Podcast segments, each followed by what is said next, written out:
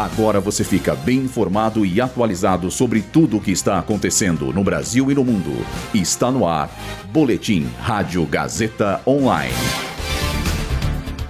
Gal Costa morre aos 77 anos. Mark Zuckerberg perde 70% da fortuna este ano e anuncia demissão em massa. A ANS regulamenta a cobertura obrigatória de medicamentos para asma grave e câncer de ovário e de rim. Eu sou Sandra Lacerda e esse é o Boletim Rádio Gazeta Online. Gal Costa, uma das maiores vozes do Brasil, morreu aos 77 anos de idade em São Paulo. A informação foi confirmada hoje pela assessoria da cantora. Ela havia dado uma pausa em shows após passar por uma cirurgia para retirar um nódulo na fossa nasal direita. Inclusive, foi por esse motivo que ela não cantou no Primavera Sound em São Paulo nesse último final de semana. Com mais de 50 anos de carreira, Gal foi a voz de clássicos da MPB como Baby, Meu Nome é Gal, Chuva de Prata, Meu Bem, Meu Mal e muitos outros. Ela deixa o filho Gabriel, de 17 anos, que inspirou o último álbum de inéditas, intitulado A Pele do Futuro, de 2018. Hoje, Mark Zuckerberg, presidente executivo da Meta, que detém o controle do Facebook, Instagram e WhatsApp, anunciou a demissão de mais de 11 mil funcionários ao redor do mundo.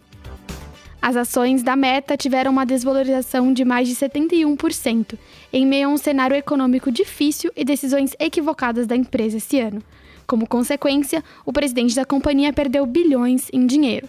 De acordo com o índice de bilionários da Bloomberg, em um ano Zuckerberg perdeu mais de 88 bilhões de sua fortuna e hoje tem cerca de 38 bilhões. Em apenas um dia, quando os rumores das demissões já eram dados como certos pelo mercado, o bilionário perdeu mais de 87 milhões de dólares.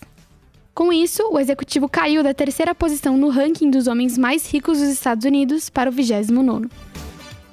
A partir de hoje, os planos de saúde no Brasil terão de cobrir o custo de quatro tratamentos contra asma grave e câncer de ovário e de rim, a obrigatoriedade da adição desses novos medicamentos no rol de procedimentos e eventos em saúde, sob responsabilidade da ANS, foi publicada hoje no Diário Oficial da União, na forma de uma resolução normativa. No mercado privado, esses medicamentos custam em torno de 10 mil e 30 mil reais.